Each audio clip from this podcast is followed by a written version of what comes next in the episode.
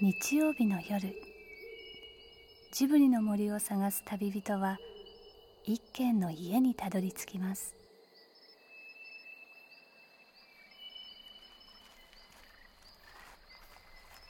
ジブリの森のラジオの川のほとり。そこに立つレンガの家はスタジオジブリ鈴木敏夫さんの隠れ家です。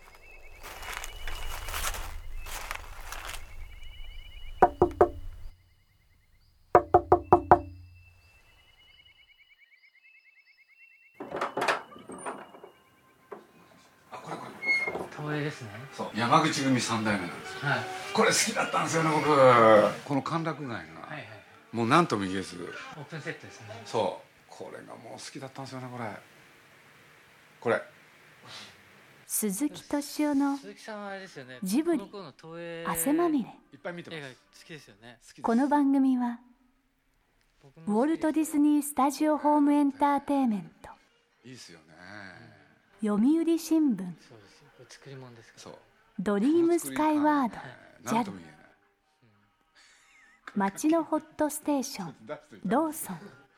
いいでしょ雰囲気出てるでしょ。アサヒ飲料の提供でお送りします。ね鈴木敏夫のジブリ汗まみれ。この番組はね部屋入ったらすぐ始まるんですよ。ええ俺この間聞きましたけどあの谷島さんたちとのやつを。あそうですか。なんか不思議な番組だなと思ってたんですけど。確かにレンガですね。恋愛屋なんですよ。ええ僕これもね後でね、ええ。何しろ映画の美術をやってらっしゃるねあの種田さんなんでね点数をつけてもらいたいなと思って。点数はいやいや。レンガと木を組み合わせたらどうなるかなと思って、これでまあこういう部屋をね作ってみたんですけどね。アンティークレンガでもう古いやつですねすそう。でに。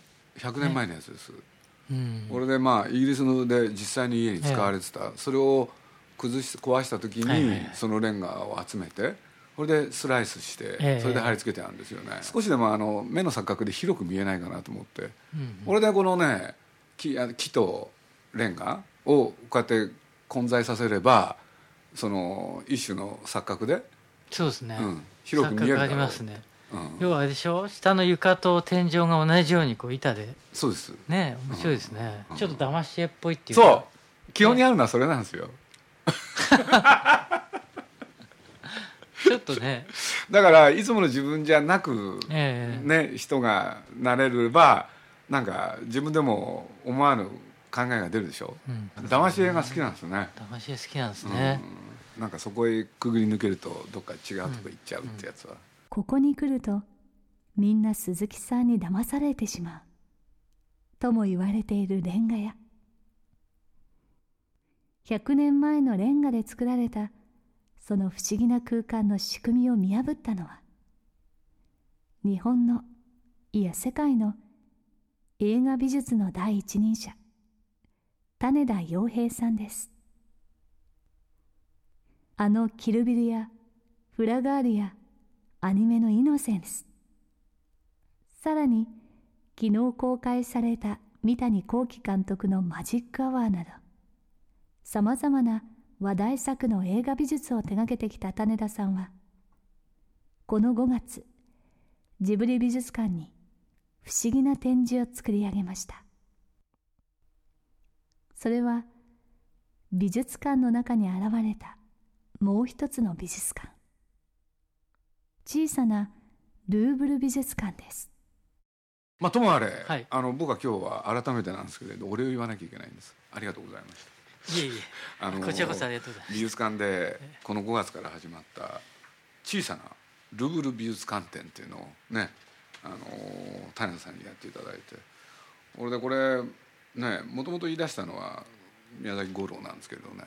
要するにルブルの絵をちょっと縮小してそれを子供の目線で見れるものにしたらどうかなって。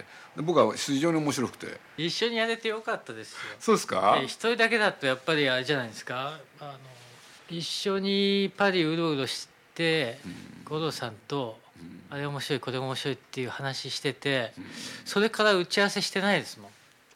あそうですか、まあ施工の打ち合わせはしたけど、アイディアに関してはもう自然に。じゃあパリの中で。パリのその中で、ええ歩きながらとか、まあ、一本終わる頃には友達みたいになるっていうのを一応念頭に置いてやってるんですよね。うん。だから五郎さんともそれなりに友達みたいになれたなとは思ってるんですけど。やっぱり自分だけじゃなくてそうじゃない才能ある人の仕事をやっぱり見てみたいっていうのか、それであいつの好奇心がね出たんですよね。いやでもあの面白い仕事になったと思いますね。面白かったですか、ね何が一番面白かったの？っていうのはあのあれですねあの美術館の仕事が面白いってことも一つあるけども要は五郎さんたちもみんなその子供目線のプロみたいな感じでですねあの美術館の人間全員がその割とこう子供の視点にすぐパッとなれるんですよね。子供目線っていうと具体的には？具体的に言うとあれですかねそのこれは説明する必要がないってすぐ分かるってことですかね。僕なんかはそのいやこれはこう書かないと子供には分かんないんじゃないかとかうん。覗いてくださいとかね。ん。しゃべんでくださいとか。指示ね。そうですね。でも一切のそういう説明はいらないっていうかあとその感子供の持ってる嗅覚みたいのをみんなこうパッとつかめるっていう。でそれは案外僕はないんでですもちょっと過大評価じゃないかなって気がするんだけど。い やでもとにかく入ってすぐがそのフランスの絵画。でブルーブルでは実は人気のない絵だったりするっていうのはあれはちょっとびっくりしましたね。そうですよね、うん。でそれはあれなんですね。あのルーブル美術館の休館日にフランスの彫刻とフランスの絵画をあの徹底的に案内してもらって見たんですよね。でその木であそこを見るとやっぱりそれ膨大な量で、ああまあそれはフランスにあるんですもんね。そうですねうんそれと同時に僕はあの、えーユベール・ロベールの「廃墟のルーブル美術館」っていう映画今回あの模型で再現された、はいはいあれよかった。あれをね見たくて見たくてしょうがなかったんですよあ。見たかったんですか？ねえあのユベル・ロベルとしてはそんなに知らなかったですけどもあの廃墟の合集を見ると必ず出てくるんですね。うんなるほど。でその廃墟になったルーブル美術館っていう発想が、まあ200年ぐらい前ですけどうん面白かったですね。廃墟好きなんですか？廃墟好きですね。廃墟好き。廃墟好きですね。ええ、だからどっちかっていうとこの鈴木さんの部屋もちょっとその廃墟っぽくていいなと思ってますけどありがとうございます。どっかにあるんですねそれは。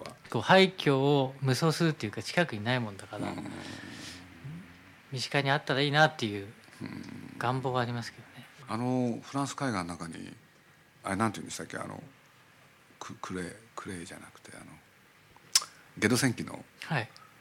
背景の美術の元になった絵も飾ってあったはいはいはい2枚。ありました。ええ。あれなんて言うんでしたっけあのあ作家。れ五郎さんのあのこだわりで飾あそうなんだ。ったんですね。あれ頃それで入れたんだ。と思いますよ。うーん。あれはね宮崎駿がね宮さんがこうこの人の絵がいいんじゃないかっつってあそうなんですか。だからゲド戦記見ると、えやっぱりあの人の作った世界がそのまま出てますよね、うんうんうん。あの絵をねええ。引っ張り出してきて「杉さんこういうのどうかな?」って言うから「あこれはゲド戦記の世界だ」っつって。でそれをもとにね宮さんが一枚絵描いてくれたんですよ。でそれを五郎に見せたら、まあ、それがね絵であると同時にもう設定になってたから。あ、うん、よしこのよし2人がゲドと、ね、あの2人がたどり着くのはこの街だろうっていうことでうんうん。その世界ができちゃうんですけどね。へなんてゲド戦記の話しててもしょうがないんで。えいや面白かったですね。あの井戸は次のあの井戸。ねあれは何ですか、あのあの地下にですねうん。あの要塞の後に井戸が残ってたんですよね。でこの井戸が深くてもしなくと中が見えたら面白いのにねって五郎さんと言っててやっぱりそれがこうちょっと異界への入り口みたいになると面白いっていうので作ったんですけどね。ただあれこうパースつけてこう遠くに見えるんですけどはいはい。実際にはもうすぐそこなんですけど面白くできましたよ。ああいう楽しかったですね、まあ、トンネルとか井戸とか面白いですよね、なんかそこへくぐり抜けるとどっか違うとこ行っちゃうってやつは、なんでミイラはあるんですかあれは？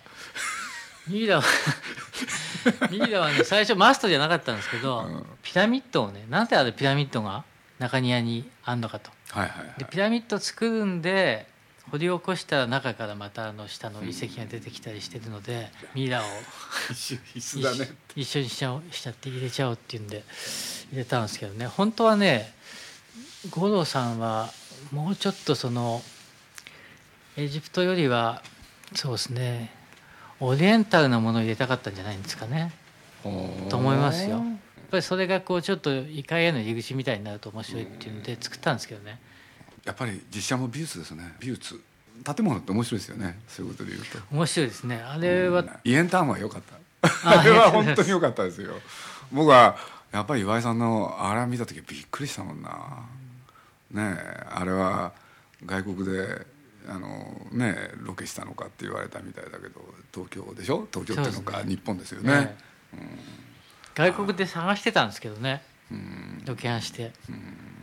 でもまあ日本でやるっていうことになって慌てて日本で作ったんですけどね。慌てて作った勢いがあってもうできないですね。あの勢いは。やっぱり海外見て回ってて日本で作るっていうんで慌ててバタバタっと一月ぐらいではあ。作ったんですよねだからもうむちゃくちゃですよね。でもむちゃくちゃってやっぱり面白いもんができるんですよね。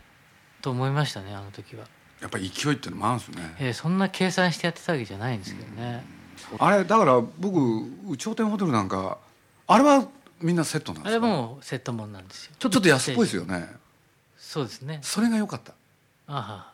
いやせ結局あれですよね作り物っぽいかどうかってそこだと思うんですけど。でも作りあの話って作り物がセットも作り物がだからお話も作り物でねなんかマッチしてるんですよ、でもあれ近代的なホテルでなきゃ成立しない部分もいろいろあったんじゃないですか。だって三谷さん最初それ思ってたはいはいはいそうですね。うん。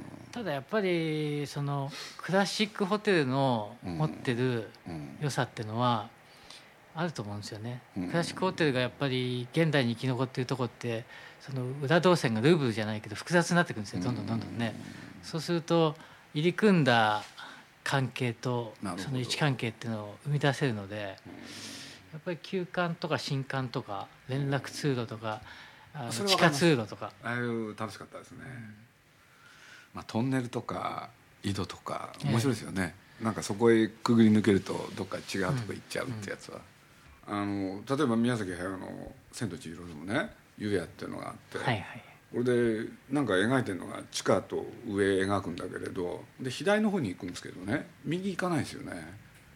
なんでですかね？で僕宮さんに「右行ってないですね」っつったら「いやそっち行くとまた大変だからさ」っつって。いやいろいろ考えてたんですよ彼も、ええええ。でもそれやるとは話が長くなっちゃうからっつってやめたんですけどね。特にあの複雑回帰でしたね。うん。特にあの裏側の方がちょっとイタリアっぽくなってたりとか。あ面白かったですね。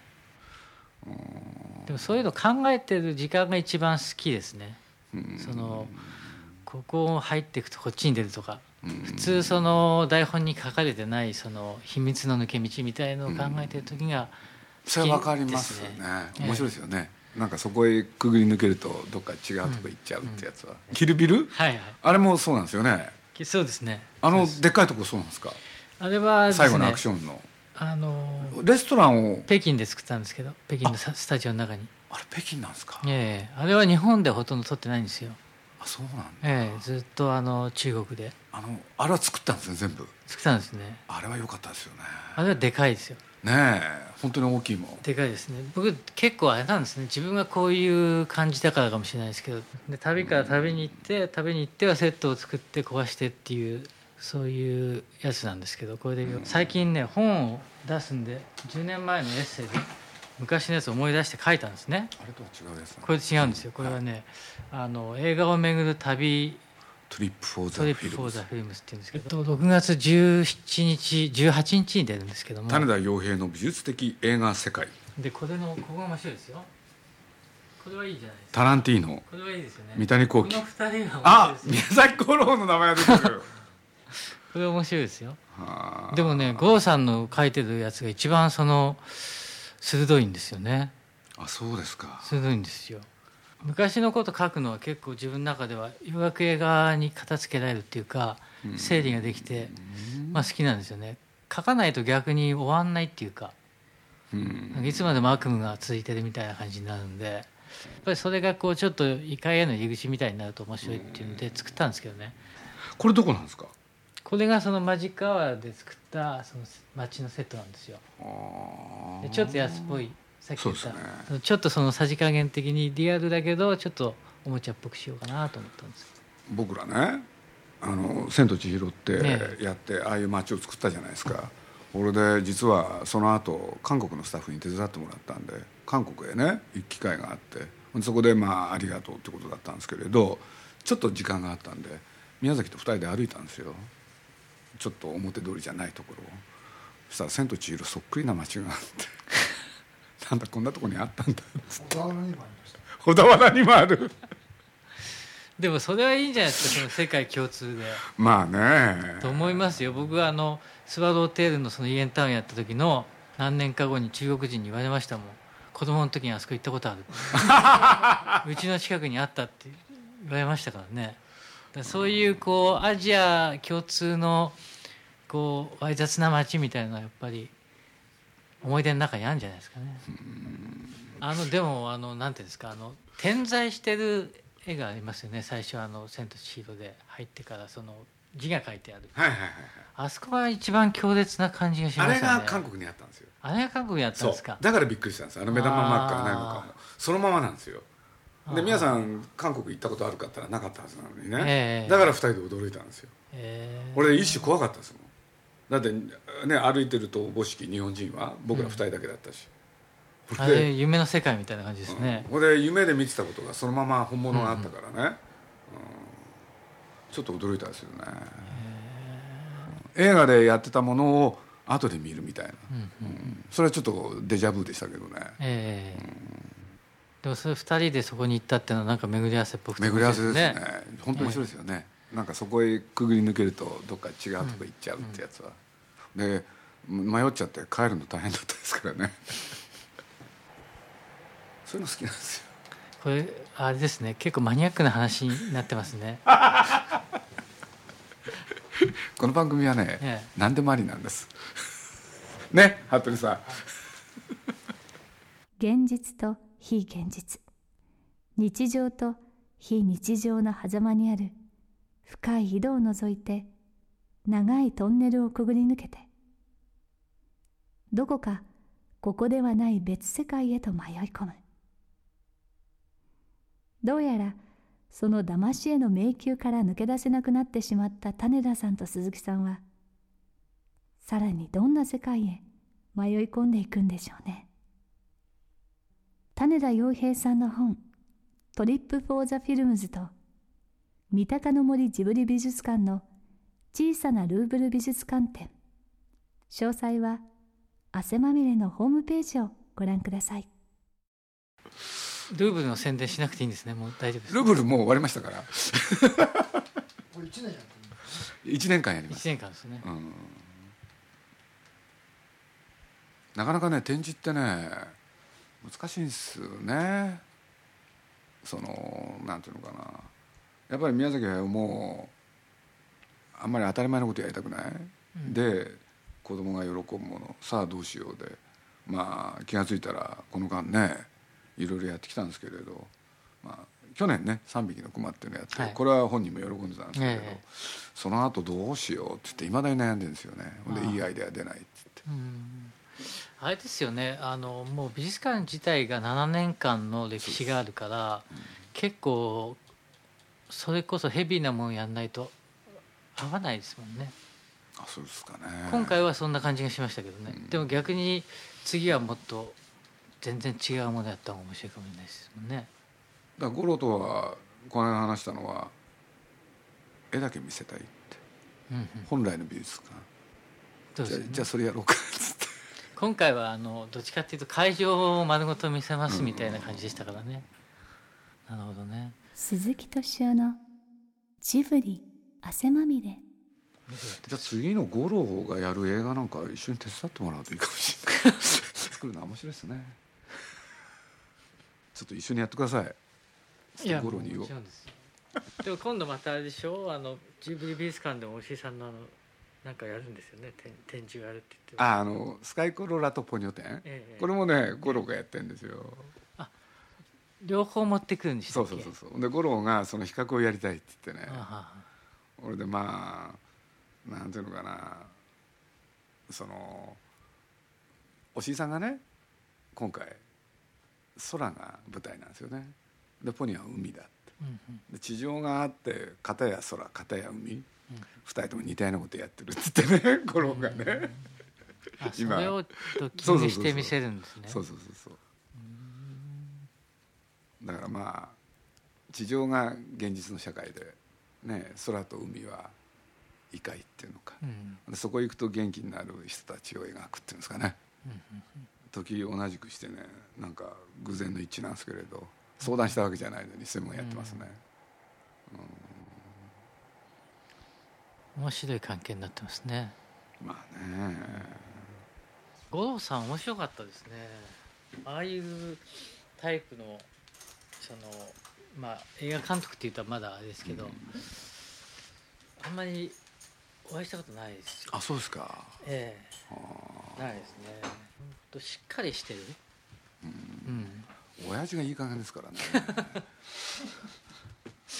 しっかりして頼りがいのある監督ってあんまり今いないんですよね。むしろ無邪気でどっち行っちゃうか分かんないような人の方が多い中で割としっかりしててそのあんまぶれないんですよね。あのねイメージをちゃんと持ってそれに到達すべくねいろんなことをやっていきます。ある日美術館を作るってことになったでしょ。で皆さんはどうなるか気になるわけじゃないですか。自分がね思い描いてたものがどうなるか。俺で結果としては何が起きたかって言ったら喧嘩ですよね。俺で一切譲らなかった五郎は。あそうですか。あすごいですね。全部否定うん絵に描いたようにうまくいかないんだよっつって。で建築の方は俺の方がプロだからっつって。ほんで何回かやり取りがあったら最後にね来たファックスを僕はいまだに忘れない「俺はあんたに育てられた覚えはない」って書いてあったんですよ。でこの野郎っつってね仕事ほっぽり出してね美術館に飛んでったりね建築中のいろいろありましたけど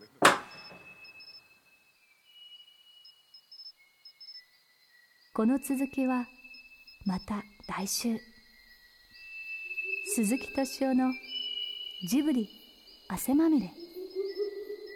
今夜の出演はスタジオジブリ鈴木敏夫。映画美術監督種田洋平さんでした。この番組はウォルト・ディズニー・スタジオ・ホーム・エンターテインメント読売新聞。ドリームスカイワード JAL 街のホットステーションローソン。朝日飲料の提供でお送りしました。